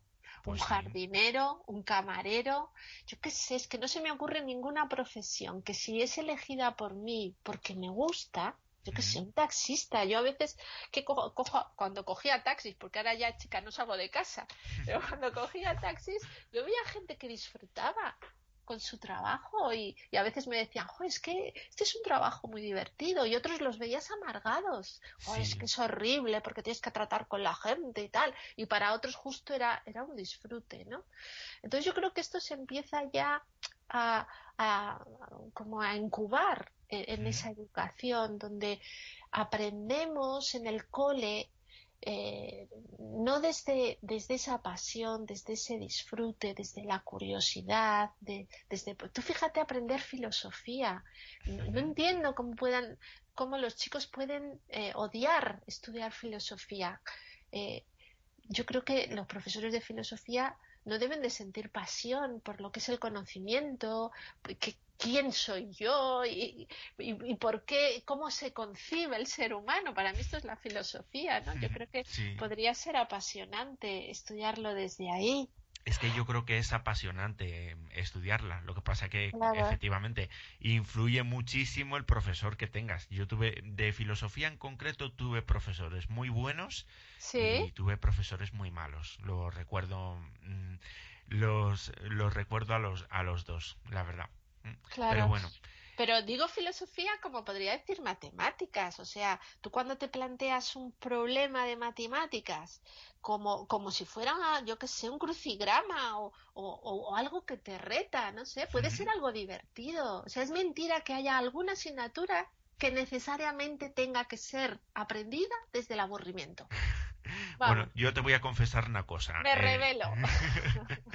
Te voy a confesar una cosa. A mí las matemáticas siempre se me dieron fatal. Y yo creo que no tuve un profesor que me, Claro. eh, que me transmitiese ese amor por las matemáticas. Era para mí un horror llegar todos los días a las 9 de la mañana y tragarme la clase de matemáticas. Era Claro. horrible, horrible, de verdad. ¿eh? Pero eso fue por, por la manera como te aproximaron a esa materia. Pues seguramente.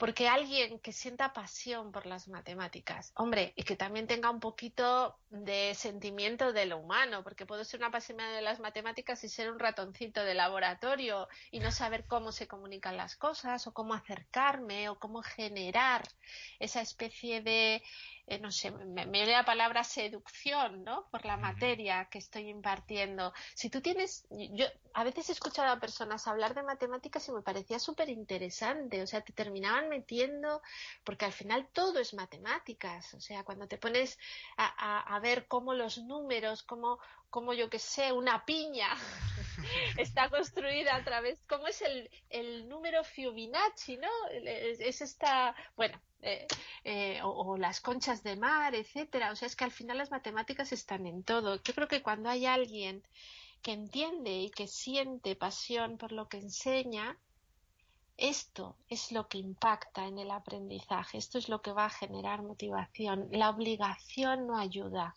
no ayuda a encontrar motivación. La motivación se descubre desde la emoción, desde la pasión, desde el afecto, desde la alegría por lo que aprendo y por otro lado por el sentido, ¿no? ¿Qué sentido tiene para mí este examen? O sea, ¿para qué merece la pena estar cinco horas sentada en la silla? ¿Qué, qué, qué, qué, qué ventaja voy a sacarle yo a esto? ¿no? ¿Cuál va a ser? Y, y ahí también los padres, yo creo que a veces tenemos eh, una parte de responsabilidad.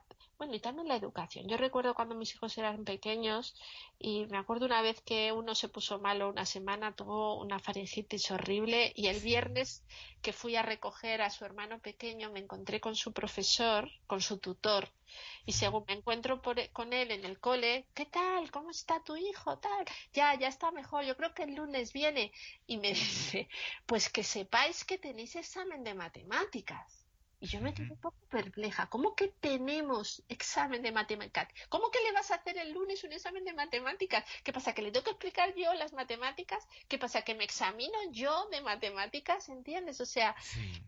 esta parte donde el adulto asume parte de la autoridad y de la responsabilidad sobre los resultados del joven, del adolescente o del niño, esta es una parte que tanto para bien para, como para mal le estamos quitando la motivación. Mira, eh, el niño a veces estudia para sus padres o saca las buenas notas para sus padres, ¿no? Sí, sí, sí, para que sus padres estén contentos, luego le, le regalen la bicicleta.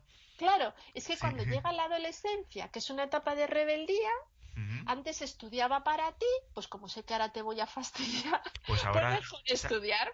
saco ceros y ya está. Una, una manera de, de- de- así de retarte, ¿no? De, de retarte de alguna manera. Mira, si, si le arrebatamos el logro, ¿no? Yo escucho a veces a padres que dicen, no, si es que ha sacado la materia por mí, porque he estado yo ahí encima, claro. Pues si te llevas tú el mérito, que sepas que por eso él no se siente disgustado con el suspenso, porque también es de tu haberme explicado mejor la materia, ¿no? Si quitamos el privilegio del éxito, también quita- quitamos la responsabilidad sobre el, re- el- el error, ¿vale? Entonces, el que suspende y el que aprueba es el chico, es el joven. Nosotros estamos ahí para proveerle de lo que necesite, que será a lo mejor de ayudarle a hacer un esquema o de animarle o como estamos viendo, de poder darle una inspiración para que se enfrente a la materia, ¿no? Pero no de llevarnos ni disgustos ni medallas, esos so- deben de ser suyos, no, no nuestros. Yo me disgusto porque mi hijo está disgustado, no por sus notas. Este es el tema. Rosa, eh, imagínate un adolescente que no tenga amigos, un chico que viva pues muy acomplejado porque en la escuela o en el instituto le hacen bullying. ¿Qué, qué podemos hacer entonces los, los padres, los, los profesores en estos casos?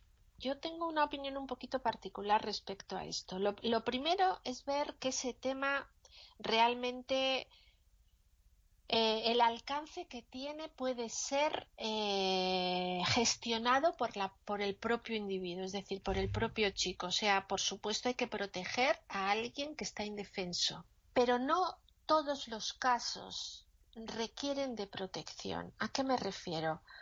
Pues que a veces con todo el ánimo de proteger, lo que generamos en el propio individuo es que no termine de aprender los recursos para defenderse por sí mismo. No sé si entiendes lo que digo, Nacho. Sí, sí, lo entiendo. O sea, yo, eh, o sea, por supuesto, en ningún caso no quiero que se me malinterprete, o sea, no es dejar a la persona indefensa, pero no es victimizarla para que luego sienta que alguien tiene que venir a protegerle y que no empiece a desarrollar recursos por sí misma para saber cómo defenderse a lo mejor de esas situaciones no deseadas. Y tampoco creo que sea bueno eh, crucificar al, al que persigue o, o al que al que maltrata, porque a veces lo que ocurre es que ellos son un claro ejemplo Sí. de tratos que reciben, es decir, es muy común que el niño que maltrata es porque a su vez recibe eh, ese tipo de trato. Porque, mal- porque recibe maltratos él también, en su familia Claro. quizás. Claro, a lo mejor son niños ridiculizados por sus padres o no, o no tratados con, con compasión o, o con, o con aceptación. Esto por un lado. Por otro lado, yo creo que nos falta mucho todavía como sociedad por aprender el valor de la diversidad. O sea, yo creo que los adultos Es que, claro, eh, hay un autor que se llama Maturana, un autor chileno, que dice, el futuro no está en los niños, está en los adultos que educamos a los niños. Y me parece que es súper interesante Pues esta, sí. esta reflexión, ¿no? Porque ¿cómo vamos a tener niños que acepten la diversidad o que acepten que alguien pueda ser distinto si los propios adultos yo creo que no aceptamos mucho la diversidad? No sé qué opinas, Nacho. Pues eh, yo todo- estoy, estoy de acuerdo contigo, eh, Rosa. Sí, todavía yo creo que nos queda. Mira, el otro día fue el Día Internacional eh, del Síndrome de Down. No sé si habrás recibido un vídeo muy bonito eh, donde se veía eh, como que se, no sé, yo creo que debían de mandarse por mail dos, per- dos chicos jóvenes, ¿no? Se me enviaban por mail cosas que les estaban pasando, cosas que les llevaban a conectar. Y uno le hablaba, eh, bueno, de diferentes circunstancias, ¿no? Sí. hasta, hasta que eh, el vídeo aparece que después de todos esos mensajes que se están enviando, les invitan a que se conozcan, ¿no? Entonces, cuando llegan a conocerse, uno de ellos es Down. Entonces, claro, eh, el que no era Down se queda como muy sorprendido, Sí. porque no se podía imaginar que tuviera tantas cosas en común con alguien con un déficit intelectual, ¿entiendes? Entonces, ¿qué pasa? Pues que no estamos preparados para entender que fuera del color, fuera de la raza, fuera del sexo, fuera de todas esas cosas que nos ponemos por fuera, internamente tenemos muchas más cosas en común que lo que nos separa. Cualquier ser humano, aunque tenga algún tipo eh, de déficit, ya sea físico, intelectual, o sea, es que es igual que yo, es igual que yo. O sea, hace tiempo estuve coordinando a un grupo de personas que trabajábamos en, en la, en la eh, Fundación A la Par, donde hay personas con déficit intelectual, ¿vale?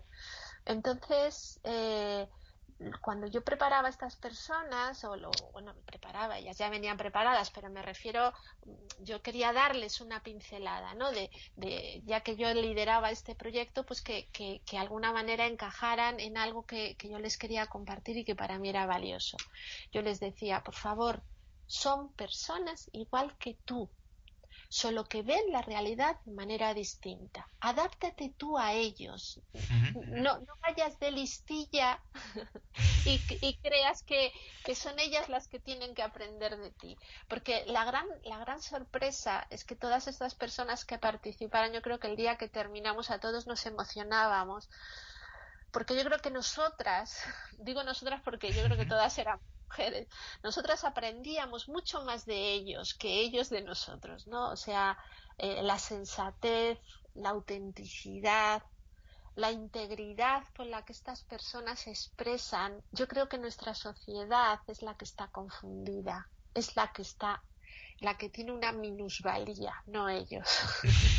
Pues muy probablemente. Y además es que tenemos que pensar que todos, que todos nosotros tenemos nuestros, nuestras fortalezas y nuestros déficits. Bueno, yo Ujú. creo que, que somos lo que somos. Y, y, y hay siempre un yin y un yang, pero lo que consideramos déficits a lo mejor también es una oportunidad, Nacho. Pues seguramente, sí, sí, claro. Segura- Somos- seguramente Somos también. equilibrados. No, no podemos ser muy buenos en todo porque seríamos desequilibrados. Tenemos que ser mejor, más hábiles en unas cosas y menos hábiles en otras. Bueno, la verdad es que en estos momentos, además, es que eh, todos estos eh, sentimientos, que a veces pueden ser pues sentimientos muy negativos de incluso de odio pues a pues a aquellas personas que vemos como, como diferentes Sí, eh, también se, se pueden ver muy incrementados por la enorme influencia que tienen internet y que tienen las redes sociales ¿Qué, Sí. qué podemos hacer ante el peligro que pueden suponer el uso o el, o el abuso de las redes sociales mm, en la adolescencia? Porque a veces incluso podrían desencadenarse conductas que podrían ser adictivas. Claro. A ver, desde luego, pero a ver, tú hablas de los adolescentes, pero Nacho, ¿cuántas veces miras tú o miro yo el teléfono a lo largo de un día? O sea, nos metemos mucho con ellos, pero francamente, o sea, es que toda la sociedad está viciada completamente ahora mismo con las tecnologías, con las pantallas, etcétera. Yo no creo que sean solo ellos. De hecho, quizá ellos lo estarían menos si no nos vieran a nosotros tanto. Eh, yo creo que el camino está por afianzar los valores, Nacho, sinceramente. O sea, yo creo que en una casa cuando llega la adolescencia todo se revoluciona, pero no se olvida. Cuando un adolescente es rebelde contra algo que tú le has enseñado, es porque ya está en él eso que le has enseñado. Si no, no podría contradecirlo. No sé si me explico. Pues, mm, a ver, si lo puedes explicar un poco más claramente, Rosa, porque creo que lo, lo, voy pillando, pero no sé si, si los oyentes a lo mejor... Lo estoy diciendo un poco confuso, venga, pues me explico. Mira, eh, no pasa a veces, yo qué sé, que determinadas eh, cosas importantes en la familia, ¿no? Imagínate. No sé, es que quiero pensar en algo. Me viene el respeto, ¿no? O sea, por ejemplo, un valor importante en una familia puede ser el respeto. Y cuando llega la adolescencia, parece que si ese valor, imagínate, que es para mí el más importante, pues bastase que sea importante para que el chaval empiece a faltarte al respeto. ¿Por qué? Porque de alguna manera busca eh, contradecirte. Pero ¿cómo puede estar en contra del respeto? Pues porque el respeto ya está dentro de él.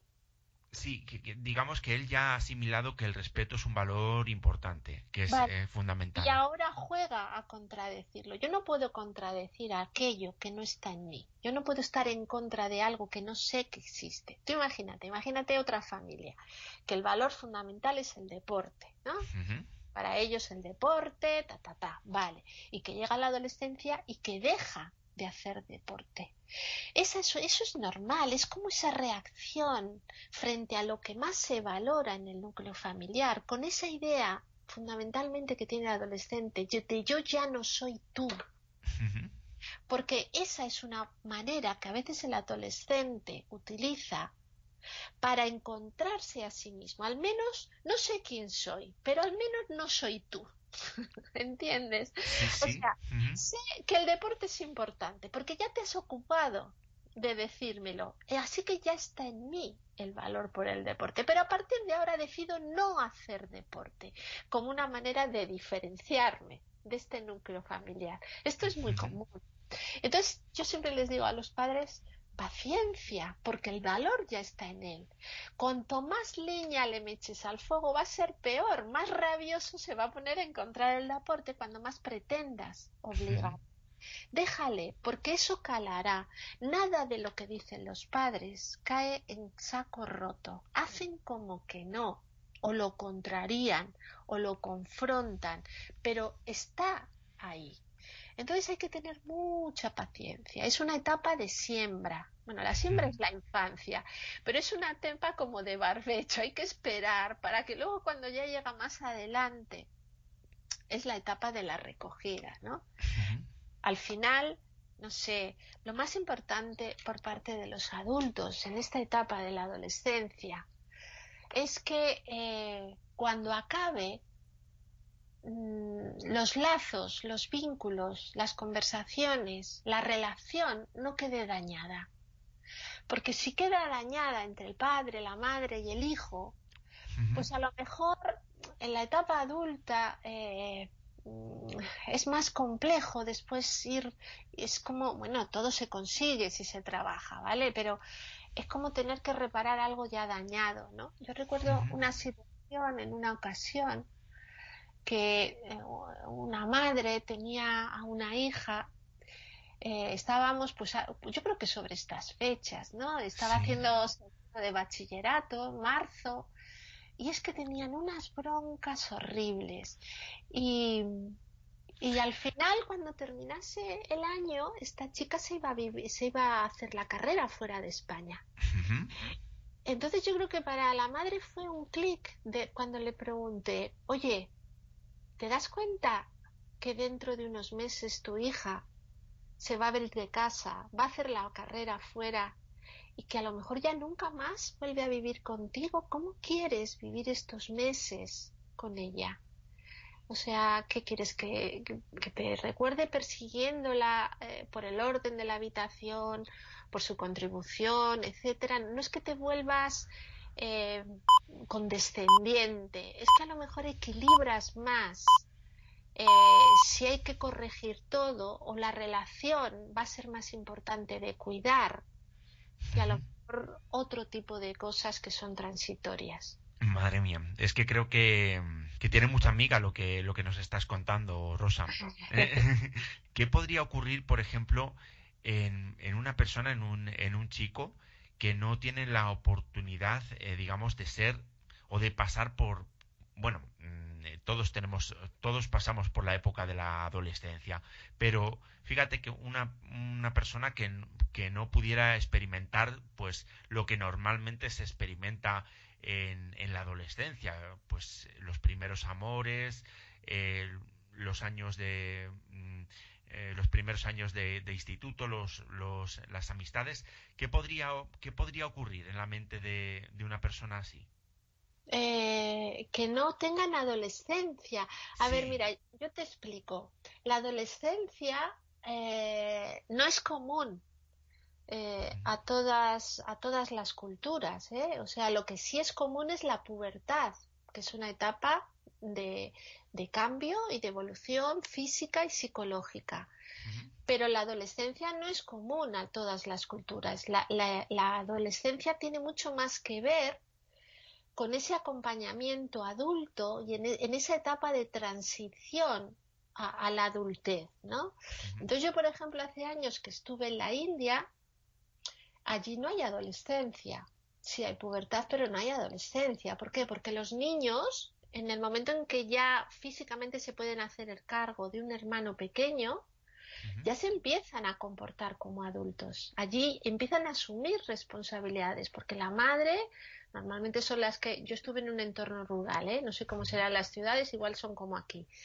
Pero en, un entorno rural las mujeres se ocupan normalmente de, la, de las búfalas y de, y de la parte de la casa y los varones se suelen ocupar de los campos de arroz.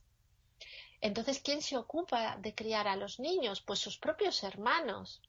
Entonces allí los niños no tienen adolescencia, no andan con estas tonterías de eh, eh, quiero, no quiero, ta, ta, no, no. Allí las personas se hacen ya adultas, ¿no? sin embargo, nosotros en esa etapa de transición entre la infancia y la edad adulta eh, en nuestra cultura, en Occidente y más concretamente en España, hemos adelantado, al adelantarla eso, empiezan con 12 años ya esta etapa de adolescencia y, no termina hasta que la persona es capaz de gestionarse de manera autónoma. Nacho, o sea, pues a lo mejor llega a los 30 la adolescencia, así te lo digo, ¿eh? O sea, que son dos cosas distintas.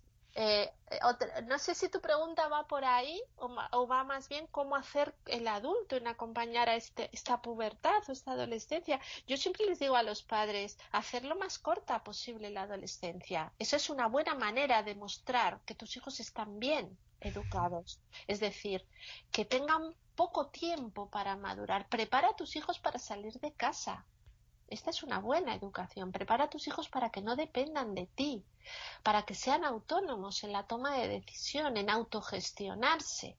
Otra cosa es que pues, si están estudiando, pues sigues siendo el proveedor de esos gastos, ¿no? Pero bueno, yo creo que, que incluso hoy en día los chicos pueden empezar a hacer cositas para empezar a sentir que ellos mismos se autogestionan, ¿no? para empezar a sentirse un poquito más independientes ya de sus autónomos, Autónomos. Yo hablaría de autonomía. Por supuesto, la independencia acarrea lo uno a lo otro, pero pueden estar viviendo en casa, pero no tener que estar tú detrás de ellos para que cumplan sus responsabilidades. ¿Por qué? Porque las están ya asumiendo por sí mismos. Esto es lo que separa un, un adulto de alguien infantil quien asume sus propias responsabilidades y da respuesta a lo que quiera que necesita. Si todavía estoy buscando fuera que alguien me apoye, para mí esto es algo inmaduro. Si cuando tengo una dificultad, tengo un reto, necesito algo, busco la manera por mí misma por muy pequeña que sea. O sea, tú ves a veces a niños que ellos se buscan la vida, ¿no? Y empiezan a, hacer cosas dentro de su etapa y dentro de, las características de cada edad, ¿no? Para mí sería la autonomía, no, es tanto la independencia, es, más bien la autonomía. Eh, bueno, quizás es son dos, dos, conceptos un poquito diferentes, eh, la autonomía y la independencia, Rosa. De todas formas, ¿cómo podríamos sacar provecho de este periodo, tanto adultos como adolescentes? ¿Es un buen momento para, para el desarrollo personal? Hombre, para el, adolescente sin duda, porque como te he dicho, es una etapa de búsqueda de su propia identidad. Pero yo creo que para el adulto también sería si pudiéramos permitirnos respetarles mucho más que criticarles, pues a lo mejor sería un momento para poder recuperar la conexión con la vida, ¿no? Una, la etapa de la adolescencia y por este proceso madurativo que te digo, pues es una etapa de, de mucha creatividad, de mucha conexión con el aquí y ahora, por su propio cerebro, el que les lleva sobre todo a, a, intentar estar presentes en lo que hacen, ¿no? Así que tener a un adolescente a lo mejor puede ser un buen, eh, un buen maestro para volver a recuperar, pues eso, lo que es disfrutar de la vida, lo que es ser creativo, lo que es eh, ese anhelo, esa necesidad de conexión con los iguales. En la etapa de la adolescencia, la conexión con los iguales es algo vital, ¿no? El, poder tener amigos, es esa necesidad de salir del núcleo familiar, separarse de su modelo de origen para, para tener mayor conexión con los que son iguales. Una vez escuché eh, por qué nuestro cerebro nos invita a esto desde el punto de vista de la antropología y, y, la explicación que ahí se daba era la siguiente. O sea, cuando empezamos a ser individuos sedentarios, sí pues eh, ocurría algo que podía ser muy peligroso y es que eh, pues empezásemos a, eh, a emparejarnos con, con, familiares, claro, porque si somos un núcleo que nos quedamos aquí y no nos movemos, pues se podría, podría producir un, un problema endogámico, ¿no? Y entonces lo que, lo que se explicaba es que el cerebro del adolescente tiene dos características. Primero, que no tiene temor al riesgo y segundo, que necesita unirse con los iguales. Y entonces, ¿por qué decían desde la antropología que esto tenía mucho sentido en nuestras necesidades de supervivencia evolutiva? Pues porque estos individuos un poquito descerebrados, por esto que te digo, eh, cuidado, que no es que no sean inteligentes, es que les, les falta la maduración de la parte prefrontal, pues entonces decidían a escondidas de sus familias salir de la tribu para buscar nuevas experiencias. Pero claro, no podían hacerlo solos, porque si lo hubieran hecho solos, el primer, ¿cómo era? El eh, tigre diente de sable se lo hubiera comido. Si salían cinco, se comía uno, pero cuatro seguían para adelante, ¿no? Y se iban a la tribu de al lado y entonces se evitaba este problema. Entonces, esta es una explicación que en una ocasión estuve leyendo y que me pareció muy interesante, ¿no? De qué manera ese cerebro que no percibe el riesgo también nos ha ayudado a sobrevivir como especie, que no percibe el riesgo y que salen grupos de la tribu para, para poder llegar hasta la siguiente y echarse novia en la siguiente, o novio en la siguiente tribu, ¿no? Esta es, esta es un poco la idea. Entonces, ¿por qué no intentar ver en una oportunidad en ese, en ese cerebro adolescente? Yo creo que la adolescencia no tiene por qué ser una mala época. Lo que pasa es que el adulto nos descoloca, nos descoloca porque estábamos acostumbrados en nuestro modelo de educación a enseñar a un niño obediente y ahora de repente se nos cortan completamente los, eh, los modelos y tenemos que aprender de nuevo a saber cómo acompañar, educar a nuestro hijo. Pero, pero bueno, yo creo que, eh, que debemos ser flexibles. Eh, la idea es que cuando una familia tiene un adolescente, la familia llega a la adolescencia. Entonces, permitámonos reinventarnos también como familia que no sea solo el adolescente el que cambie, toda la familia, una familia dinámica va a permitir los diferentes cambios evolutivos de sus miembros. Y unas veces será la adolescencia, otras veces será el nido vacío y otras veces será la propia vejez, ¿sabes? O sea, una familia tiene que estar preparada para esto que decíamos de la diversidad, ¿no? Así que, eh, bueno, fundamental en este caso reinventarnos. Sí, como individuos y como, y, también como sistema familiar, esto es. Bueno, eh, Rosa, creo que llevas mucho tiempo colaborando en una iniciativa muy, muy bonita, que es el curso de POP, Desarrollo Personal y Orientación Profesional, que imparte el Centro de Investigación en Valores, CIPSEN. Y, además eh, tus charlas son de alguna forma el, hilo conductor de, todo el curso. Me gustaría que nos comentaras un poco cómo están evolucionando últimamente todas las propuestas de, de CIPSEN, sobre todo pues a, raíz de esta pandemia del coronavirus que estamos viviendo ahora mismo.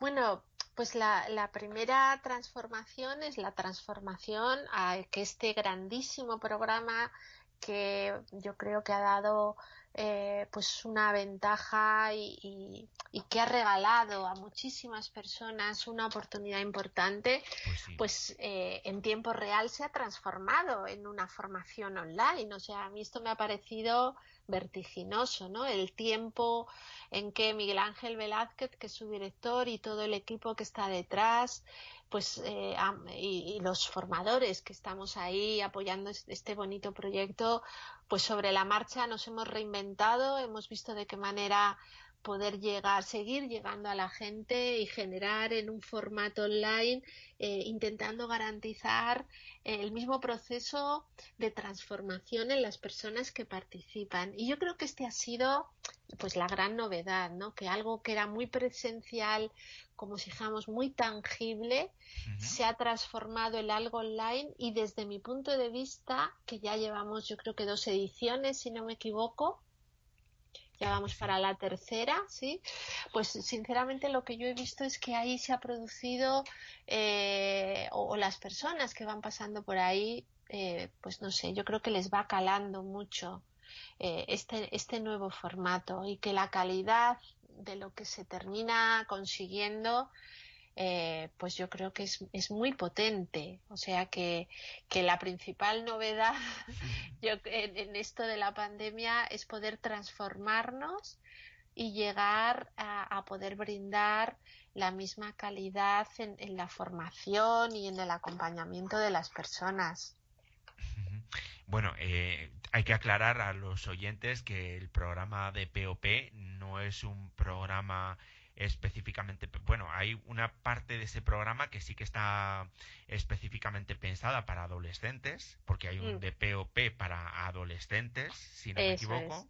Sí, sí, sí, sí. Y luego hay otra parte de este programa, otro, otra sección, digamos, que es la, la, más, la más conocida, que es la que está eh, pues eh, orientada a todo tipo de, de personas, a partir de, de 18 años hasta los 70 o más.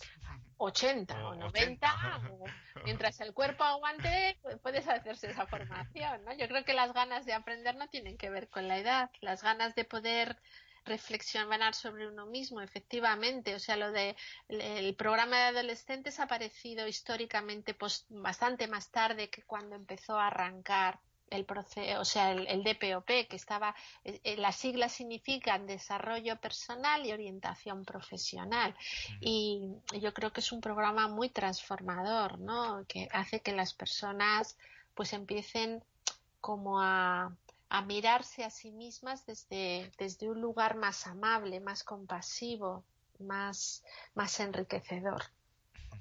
Eh, ¿qué, dirías tú a todas aquellas personas que sean oyentes de nuestro programa y que les eh, y que les apetezca hacer pues un, un curso de este de este estilo? ¿Qué dirías tú para que se animen a, a apuntarse? Hombre, pues mira, eh, que yo creo que el trabajo personal a cualquier edad, en cualquier momento, es necesario. O sea, claro, yo por mi profesión, yo no dejo de estar eh, constantemente revisándome, ¿no? trabajando, trabajándote también. Sí, bueno, pero no le pongas la connotación trabajo, ¿sabes? Ponle la, la connotación de mirarme y admirarme. Porque cuando, cuando uno se mira, pues, pues a veces descubre cosas que le gustan y es importante y también cosas que me gusta enfocar de otra manera. Y entonces esto genera como, como estar siempre eh, eh, no sé, es como regar una planta, ¿no? Tú vas regando la planta y tienes que seguir regándola porque, porque va necesitando. Pues yo creo que esa mirada introspectiva, ese crecimiento personal ha de ser una constante. Y entonces yo creo que este programa ayuda mucho a, a, regarse internamente, muy desde el afecto, muy desde la apreciación de lo que hay en mí, desde la aceptación de mi ser, ¿no? Y, y, y cuando se hace a lo mejor especialmente relevante un programa así, pues a veces en etapas de crisis, en etapas de confusión, eh, en etapas donde me siento un poco perdida o desmotivada o, no sé muy bien qué, qué hacer con, con, mi vida o si tiro para la derecha, para la izquierda, para arriba, para abajo, ¿sabes? en este tipo de momentos yo creo que es especialmente importante eh, un trabajo como el que nos propone Cipse, ¿no? Porque, porque a veces cuando uno está en esa situación, a veces tiras para adelante pero sin fuerzas.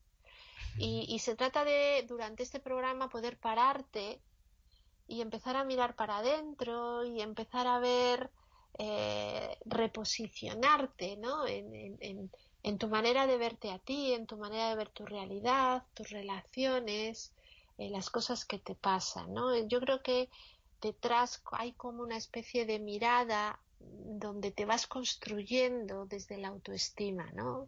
Eh, en CIPSE lo que se trabajan son una serie de valores y desde esos valores las herramientas que, que, acarrea el poder ser coherente con esos valores. Nacho, ayúdame, que creo que no se me olvidará ninguno. Un valor muy importante es el respeto, ¿no? El compromiso, la integridad, confianza, el respeto. Sí. Respeto ya lo he dicho. Creo que ya los has... Bueno, creo que eran cinco valores, ¿no? Eh, respeto, confianza, integridad, compromiso. A ver, respeto, confianza, compromiso, integridad y coraje. Coraje me faltaba. la ¿te das cuenta? Sabía que se me olvidaba uno. Venga, pues coraje. ¿Por qué? Porque son eh, cuando trabajas y profundizas en estos valores y ya no solo los piensas, sino que los incorporas, que es meterlos en el cuerpo, ¿no? pues de repente como que te empiezas a ver con otra fortaleza en esos momentos de crisis o en esos momentos de incertidumbre. Bueno, yo veo que, que, aquí en la página web de, de Cipsen estoy comprobando que la próxima edición del, del DPO eh, Worldwide Experience, que es así como se llama ahora. Se eh, llama, espera, déjame que haga este inciso, se llama así ahora porque al hacerlo online, una de las ventajas es que se incorporan personas de otros países. Entonces es el formato, incorpora una parte donde se mandan vídeos o lecturas, donde se dinamiza a través de chats la reflexión de todos y luego por las tardes es cuando se produce una conexión donde se comparte todo eso que los participantes han ido trabajando de manera particular. Se pone precisamente por la tarde porque también se conectan personas de Latinoamérica. Y yo creo que esto es una riqueza que ha permitido este online. Todo tiene virtudes y defectos. y, la virtud es esta, ¿no? que ahora al hacerse online pues también se puede, se puede trabajar con personas que por diferencia horaria pues tiene que ser por las tardes. Y bueno, antes, eh, cuando se hacía presencial, pues eh, recuerdo que, que había cursos que, que llegaban pues a las 300 personas eh, pues En aulas, sí, sí, en, sí, en sí. el aula, efectivamente. Ahora mismo online, ¿cuántas cuántas personas se pueden llegar a Ay, reunir? Eh, Nacho, esto ya mm, no te lo puedo decir. no, Hombre, no a lo sé. 300 todavía yo creo que no, no se ha llegado, no, ¿eh? no se ha llegado, ¿no? Pero igual por las 100 o así ya estamos cerquita. Bueno, eh, otra cosa que quería comentar. eh, sé que por regla general lo que es este programa, pues eh, tiene un coste muy reducido y por lo tanto, Sí. pues eh, yo creo que, que es un programa mm, al que cualquiera puede tener acceso. No sé si sigue siendo así, eh, Sí, Rosa. sí, por supuesto. A mí me parece que es un regalo. No te sé decir exactamente el importe, pero vamos, que, que, que se da, eh, vamos a ver, a mí me parece que es un regalo total y absoluto. Yo invitaría, Nacho, si quieres a, a decir, tú que la tienes ahí delante, Sí, eh, la página web para que las personas que quieran a lo mejor curiosear, pues que puedan hacerlo, ¿no te parece? sí, sí, sí. Vamos, la página web es eh, www.cipsen.com y luego hay un correo Espera, que vamos a deletrar.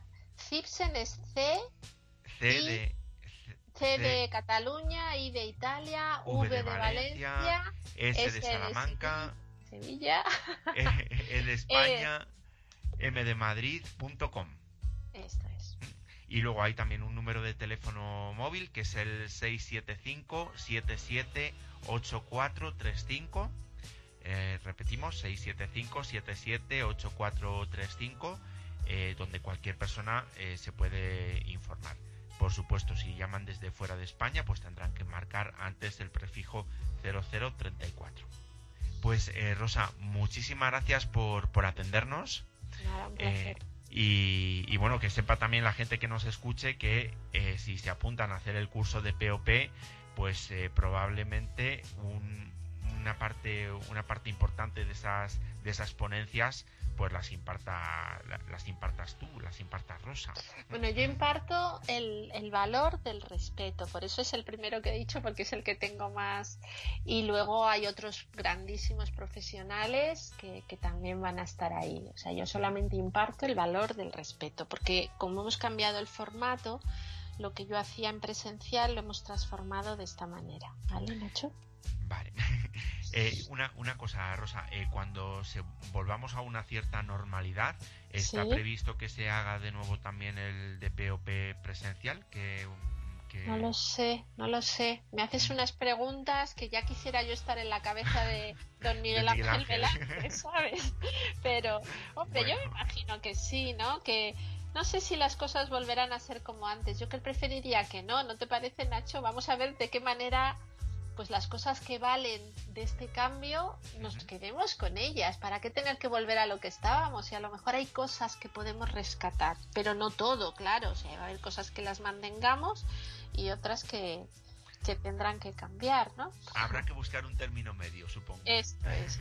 esto es. Bueno, pues Rosa, lo dicho, que ha sido un placer hablar con, contigo y que muchas gracias por, por atender la llamada de, de siete días por delante. Muy bien, pues nada, gracias a ti, Nacho. Un abrazo abrazo. muy fuerte para todos. Chao, chao. Cuidaros, cuidaros.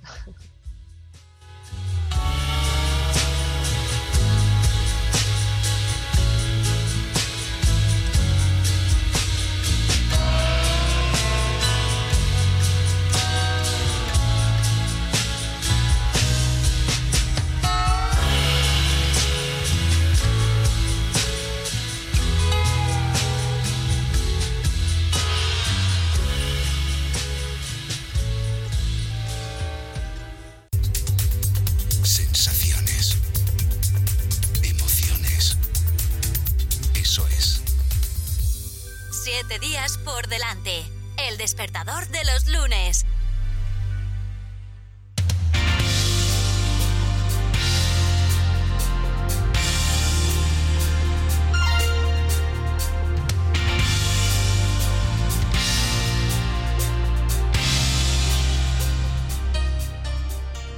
Y como siempre te digo, ha sido todo un placer compartir todo este tiempo de radio contigo, Al final, por cuestiones técnicas, no, hemos podido salir de viaje hasta Morella, ni tampoco hemos podido mantener ese diálogo, esa reflexión con Loreto. Pero bueno, quedan pendientes estos contenidos para próximos días. Sí que te hemos contado las noticias más positivas de esta semana.